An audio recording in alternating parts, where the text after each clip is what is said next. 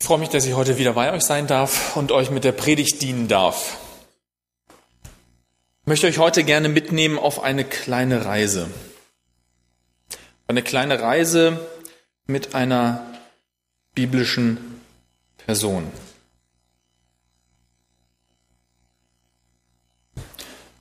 Er ist eigentlich ein sehr berühmter in der Bibel. Er ist jemand, äh, der aber nicht immer bei allen beliebt war. Er hat so ein bisschen die Personen gespalten, zumindest in seiner Familie.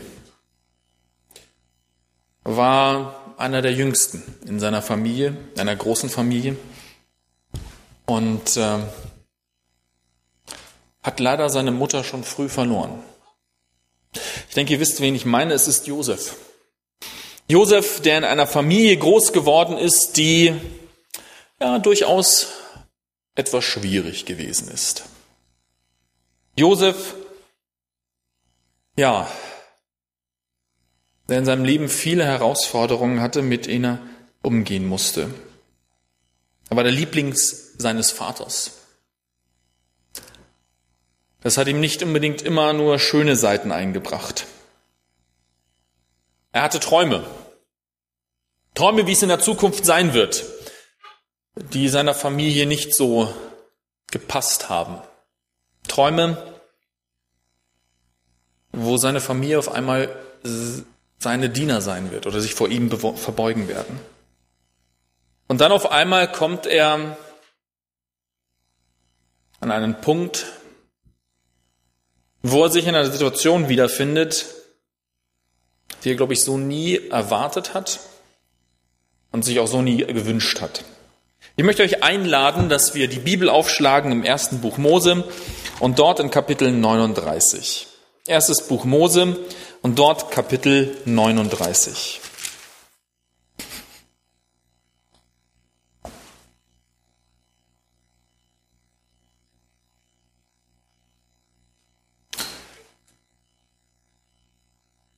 Josef war jemand, der auch gesagt hat, was er gedacht hat.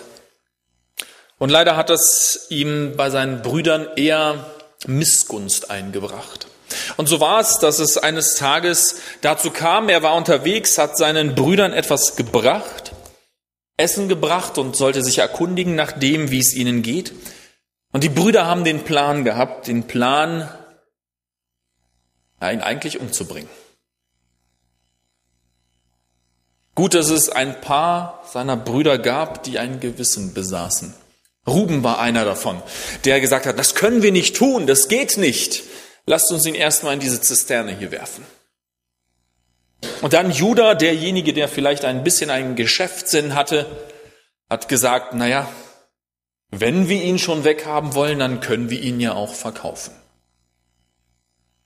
Ich weiß nicht, wie es euch geht, wenn äh, ihr an eure Geschwister denkt. Man kommt nicht immer gut mit den Geschwistern aus. Ich habe drei Geschwister.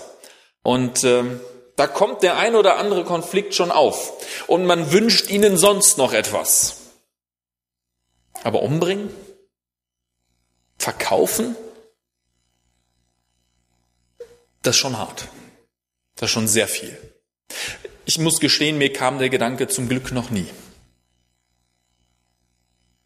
Ich mag meine Geschwister sehr gerne, auch wenn manchmal äh, der Streit da ist.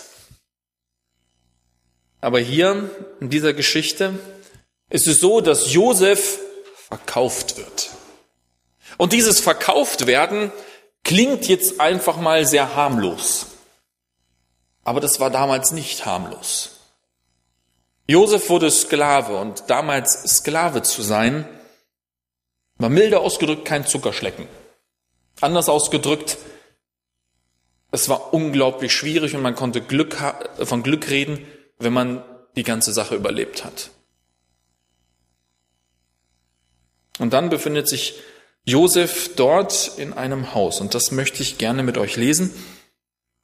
Ab Vers 1. Kapitel 39 im ersten Buch Mose ab Vers 1.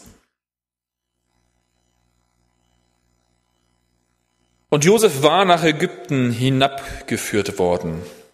Und Potiphar, ein Kämmerer des Pharaos, der Oberste der Leibwächter, ein Ägypter, kaufte ihn aus der Hand der Ismaeliter, die ihn dort hinabgeführt hatten. Der Herr aber war mit Josef, und er war ein Mann, dem alles gelang, und er blieb im Haus seines ägyptischen Herrn.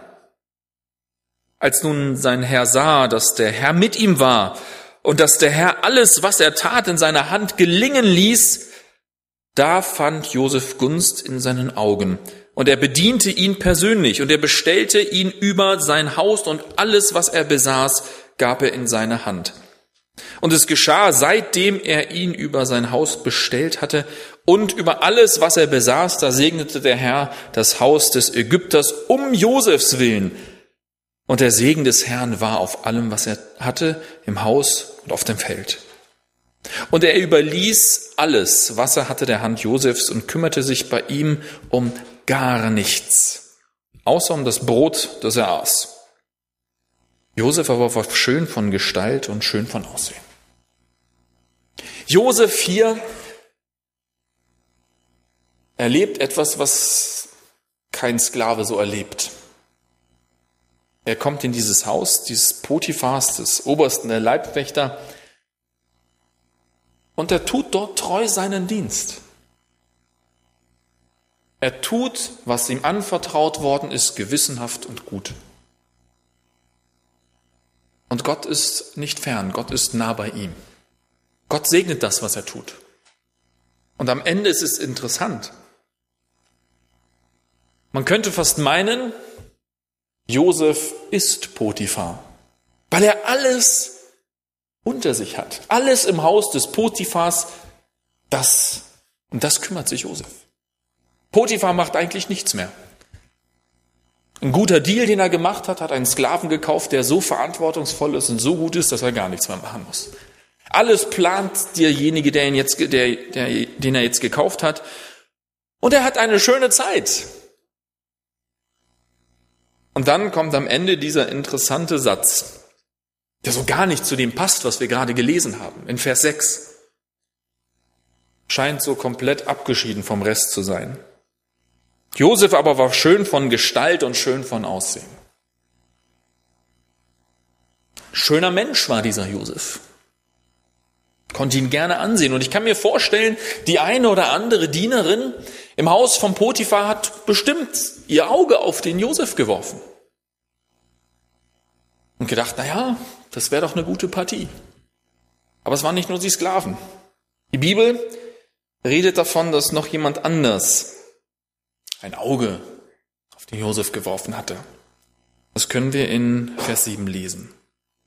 Und es geschah nach diesen Dingen, da warf die Frau seines Herrn ihre Augen auf Josef und sagte, liege bei mir. Jetzt kann man sich Gedanken machen, warum macht die das? Warum spricht sie das hier so an? Dieses Angebot, dieses unmoralische Angebot. Und es haben sich viele Menschen in der Vergangenheit Gedanken darüber gemacht. Was sind die Motivationen dieser Frau? Warum tut sie das? Thomas Mann, ein berühmter Schriftsteller, hat sich in seinem äh, Roman Josef in Ägypten auch darüber Gedanken gemacht. Und äh, er benutzt eigentlich mehr oder weniger einen ganzen Band, um diese Hintergrundgeschichte zu durchdenken. Was könnte diese Frau bewogen haben, das zu tun? Vielleicht war sie vernachlässigt. Vielleicht hat ihr Mann sich nicht genug Zeit für sie genommen, hat sich nur um die Geschäfte des, der Politik gekümmert und seine Frau im Prinzip links lieben gelassen. Eine Sehnsucht nach Anerkennung, eine Sehnsucht nach, nach Liebe. Die Bibel schreibt da nichts davon. Und ich muss sagen, ich möchte hier auch nicht spekulieren. Aber ich denke doch, dass es vielleicht etwas anderes ist. Etwas anderes, nämlich sie hat die Macht, es zu tun. Er ist nur ein Sklave. Und sie kann ihm sagen, liege bei mir. Und Josef ist in einem riesigen Problem. glaube, sie hat die Macht, Und deshalb sagt sie, mach das. Ich möchte mit euch heute ein bisschen über dieses Thema nachdenken. Das Thema der Macht. Und interessant ist, dass dieses Thema gerade im ersten Buch Mose immer und immer wieder vorkommt.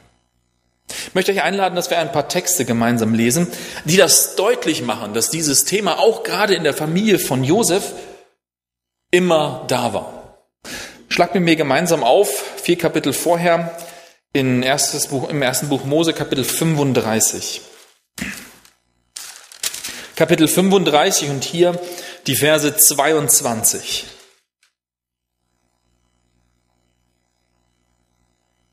Da heißt es hier, und es geschah, als Israel, Jakob, in jenem Land wohnte, ging Ruben hin und lag bei Bilha, der Nebenfrau seines Vaters, und Israel hörte es.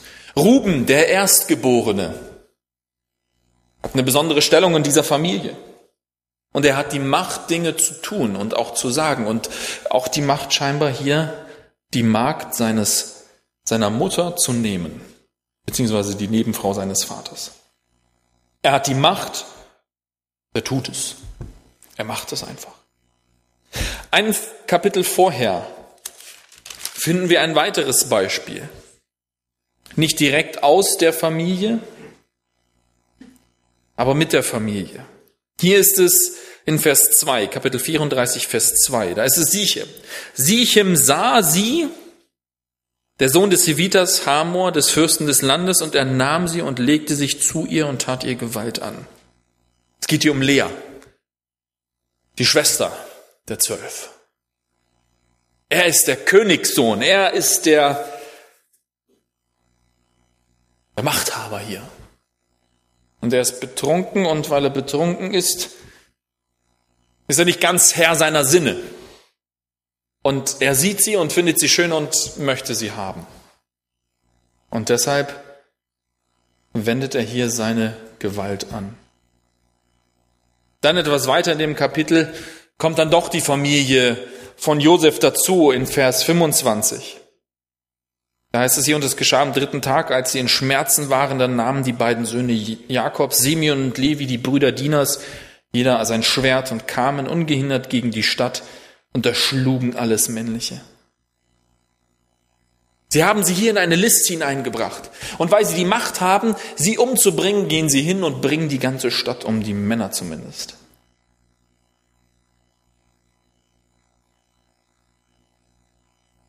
Und mir fallen noch viele Möglichkeiten ein, viele Situationen hier in der Familie. Rebekka, die, die Mutter von Jakob, sie hat die Macht, ihren Mann zu betrügen und sie tut es. Oder Laban, derjenige, der Jakob eigentlich die falsche Ehefrau gibt. Er hat die Macht, es zu tun und er tut es einfach. Interessant ist, wenn wir uns die Frage stellen, was hat es denen genützt? Was hat es ihnen genützt, das zu tun? Eigentlich nichts. Eigentlich hat es die Problematik immer nur schlimmer gemacht. Ja, Warum machen wir das? Warum üben wir unsere Gewalt, unsere Macht einfach so nutzlos manchmal aus? Wenn wir schauen, Ruben und Simeon, äh, Ruben, Simeon und Levi verlieren ihr Erstgeburtsrecht durch das, was sie tun. Sichem verliert sein Leben durch das. Rebekka verliert ihren Sohn, der weglaufen muss. Sarah zerreißt eine ganze Familie.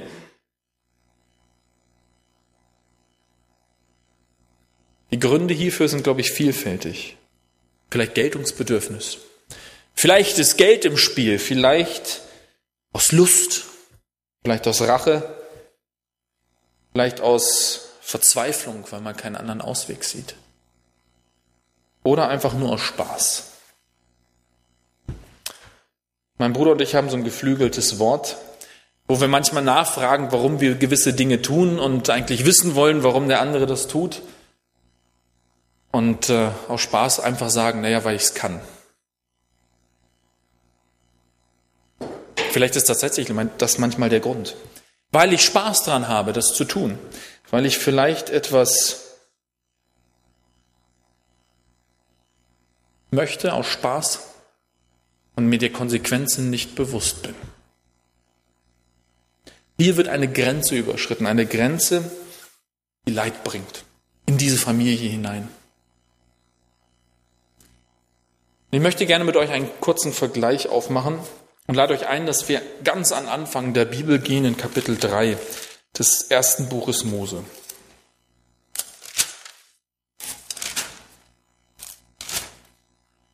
Ich möchte gerne hier einen Vergleich ziehen zu dem, was wir vorhin gelesen haben in, im Kapitel 39.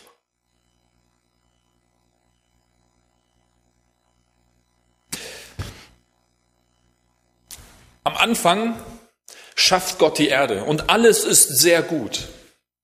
Gott setzt den Menschen hinein, Gott setzt die Früchte hinein, die Pflanzen, die Tiere, alles. Und Gott segnet alles. Und dann irgendwann kommt ein Problem. Das möchte ich gerne mit euch lesen in Kapitel 3 und dort die Verse 2 und 3. Da heißt es hier, da sagte die Frau zur Schlange, von den Früchten des Baums des Gartens dürfen wir essen. Aber von den Früchten des Baums, der in der Mitte des Gartens steht, hat Gott gesagt, ihr sollt nicht davon essen und sollt sie nicht berühren, damit ihr nicht sterbt kommt die Schlange und seht hier Zweifel. Macht ein unmoralisches Angebot. Wenn wir weiterlesen, sehen wir das. Diese Frucht zu essen, das wäre doch verlockend. Sie macht klug. Aber noch mehr, sie lässt uns werden wie Gott.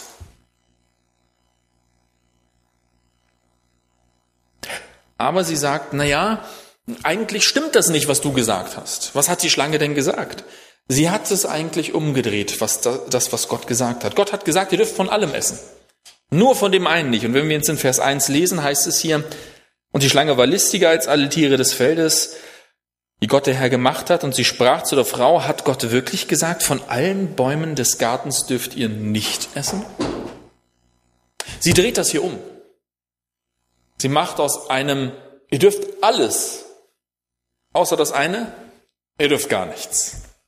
Und die Frau ist irritiert und weiß nicht genau, wie sie hier antworten soll. Wenn wir jetzt zurückgehen in Kapitel 39, lade ich euch ein, hier vielleicht den Finger drin zu lassen und in Vers 39 zu springen.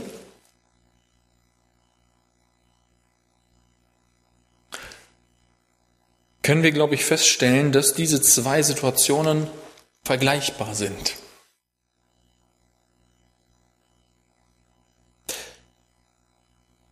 Wer denkt, dass die Frau vom Potiphar ein einziges Mal zu Josef hingegangen ist, liegt falsch. Diese Situation, der Josef da ausgesetzt war, die passierte Tag für Tag. Ich möchte gerne nochmal mit euch ab Vers 7 lesen. Da heißt es hier, und es geschah nach diesen Dingen, da warf die Frau seines Herrn ihre Augen auf Josef und sagte, liege bei mir. Ein verlockendes Angebot. Und dann heißt es, er aber weigerte sich und sagte zu der Frau seines Herrn, siehe, mein Herr kümmert sich um nichts bei mir im Haus. Und alles, was er besitzt, hat er in meine Hand gegeben. Er selbst ist in diesem Haus nicht größer als ich. Und er hat mir gar nichts vorenthalten, als nur dich, weil du seine Frau bist. Wie sollte ich dieses große Unrecht tun und gegen Gott sündigen? Dann heißt es in Vers 10, und es geschah, obwohl sie Tag für Tag auf Josef einredete, hörte er nicht auf, sie bei ihr zu liegen. Interessant, ein Angebot. Auf der einen Seite wie Gott sein und auf der anderen Seite bei der Frau zu liegen.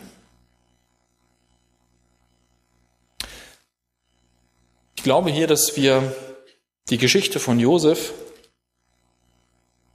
auch anders titulieren können. Im Prinzip Sündenfall mit alternativem Ausgang. Die Frau sieht die Frucht und ist versucht. Und wir wissen, wie die Geschichte ausgegangen ist. Sie nimmt die Frucht und isst und wir tragen heute noch die Konsequenzen des Ganzen. Es gibt aber einen ganz wesentlichen Unterschied zwischen beiden Geschichten. Josef sagt nein. Er macht es nicht. Wenn wir uns Eva anschauen, die Frau, war sie so frei wie kein anderer jemals vor ihr und nach ihr. Sie hatte die freie Entscheidung zu tun und zu lassen, was sie wollte. Und war nicht gezwungen, irgendetwas zu tun. Hat sich hier leider falsch entschieden. Josef auf der anderen Seite war so gefangen, wie keiner von uns jemals gefangen sein wird.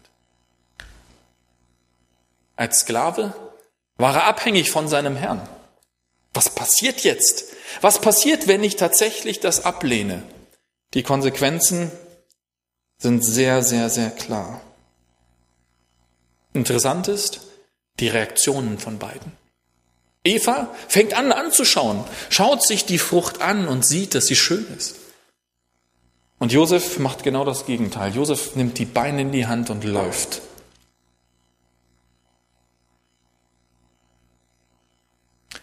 Ich glaube, wir können hier etwas sehen, was in unserem Leben immer, immer wieder zutage tritt und womit wir tagtäglich konfrontiert sind.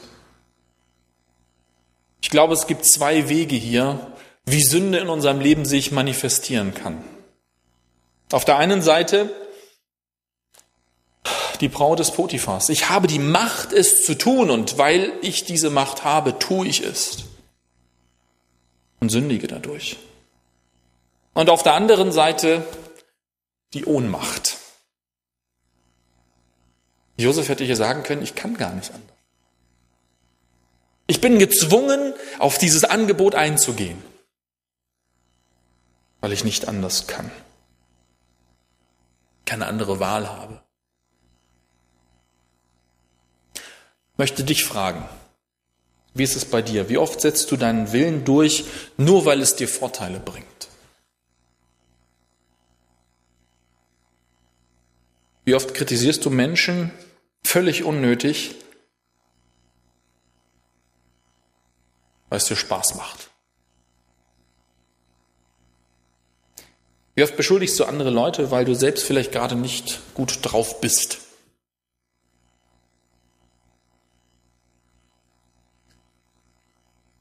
Wie oft vergibst du nicht, wenn jemand darum bittet, weil du einfach keine Lust drauf hast?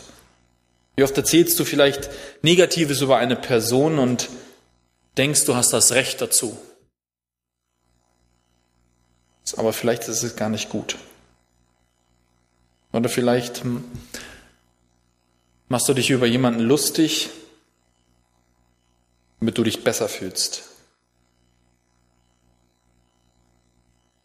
Ich weiß nicht, wie oft ihr das in eurem Leben erlebt. Vielleicht ist uns das gar nicht bewusst. Vielleicht machen wir das einfach so. Ermutige euch, denkt mal drüber nach. Wie oft nutzen wir unsere Macht aus verletzen dadurch Menschen?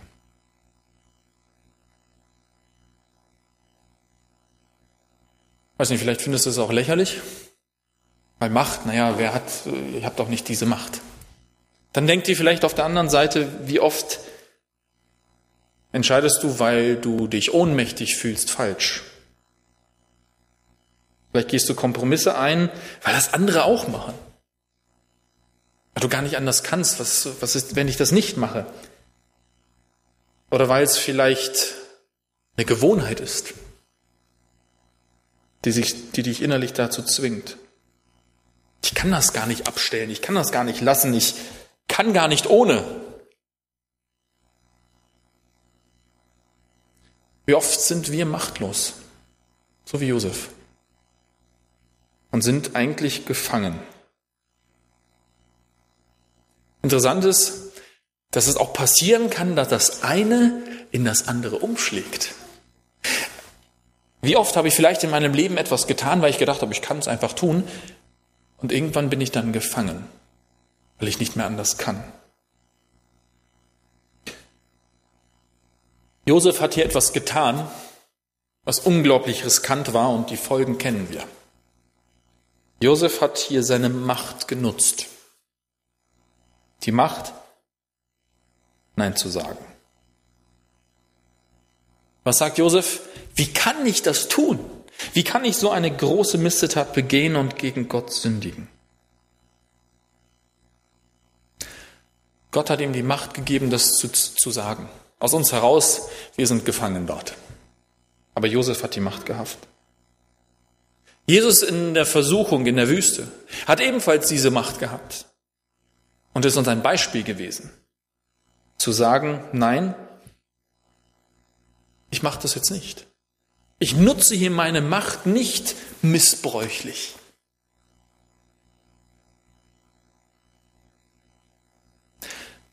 Es gibt was Interessantes, wenn wir uns überlegen, was hier Josef getan hat. Josef kannte Gott. Wenn sein Vater auch vieles falsch gemacht hat, eine Sache hat er sicherlich nicht falsch gemacht, nämlich den Gott, an den er glaubte, seinen Kindern weiterzugeben und in dem Sinne auch besonders Josef. Er wusste, an wen er glaubt. Und ich glaube auch nicht, dass Josef hier aus eigener Kraft gehandelt hat, sondern aus der Kraft, die er hatte durch die Beziehung zu Gott. Es geht nicht darum, die Zähne zusammenzubeißen und zu versuchen, jetzt schaffe ich das irgendwie alleine. Ich kann das gar nicht alleine. Ich bin gefangen. Ich möchte euch gerne einladen, dass wir einen weiteren Text aufschlagen aus dem Neuen Testament. Das Neue Testament und dort in das Buch Johannes, in das Evangelium und dort Kapitel 8 und dort Vers 36.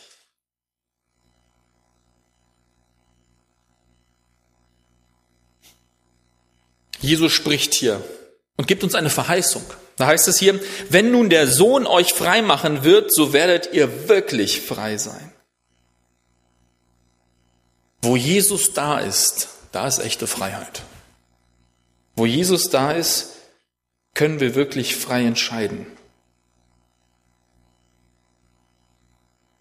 Wenn Jesus da ist, wird auf einmal das Umgekehrte von dem, was ich vorhin erzählt habe, wahr. Dann wird auf einmal aus Ohnmacht Macht. Die Macht, Nein zu sagen, die Macht zu sagen, Gott, ich stehe hier für dich.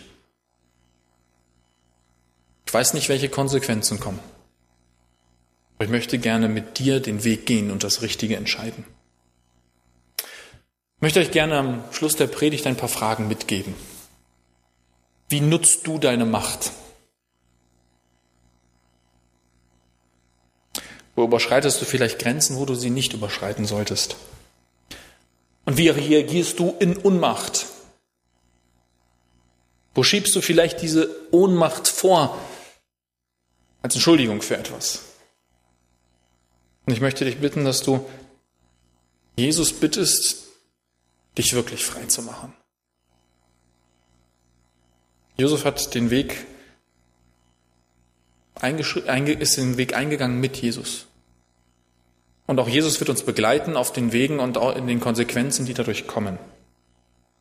Ich möchte euch am Ende noch zurufen, wenn nun der Sohn euch frei machen wird, so werdet ihr wirklich frei sein.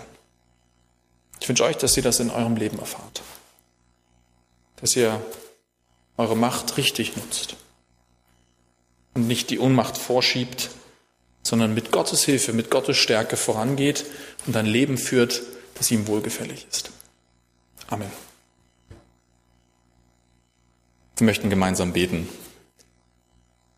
Vater im Himmel, ich möchte dir danken für dein Wort. Danken für Menschen, die uns Vorbild sind in deinem Wort.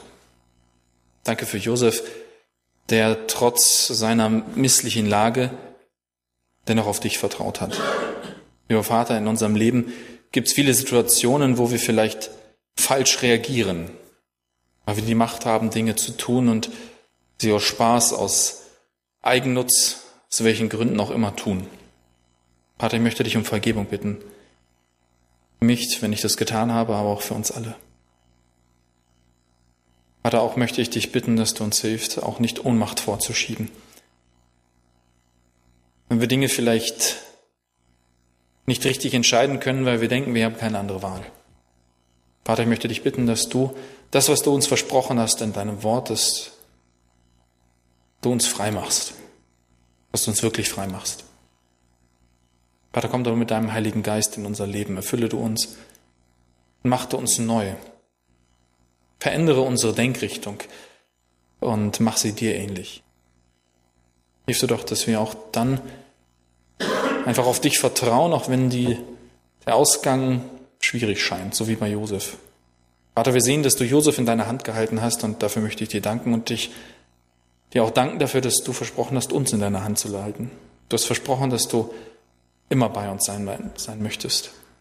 Ich möchte dich bitten für die Gemeinde hier in Leonberg, dass du uns hilfst, ein Licht zu sein für die Menschen und den Menschen zu zeigen, wer du wirklich bist und dass es sich lohnt, mit dir zu gehen und es lohnt auch, auf dich zu hoffen, auf deine Wiederkunft. Vater, all das lege ich in deine Hände und möchte dich bitten, dass du uns auch in diesen Tage begleiten möchtest. Schicke doch deinen besonderen Sabbatsegen heute auf uns und hab Dank für alles in deinem Namen. Amen.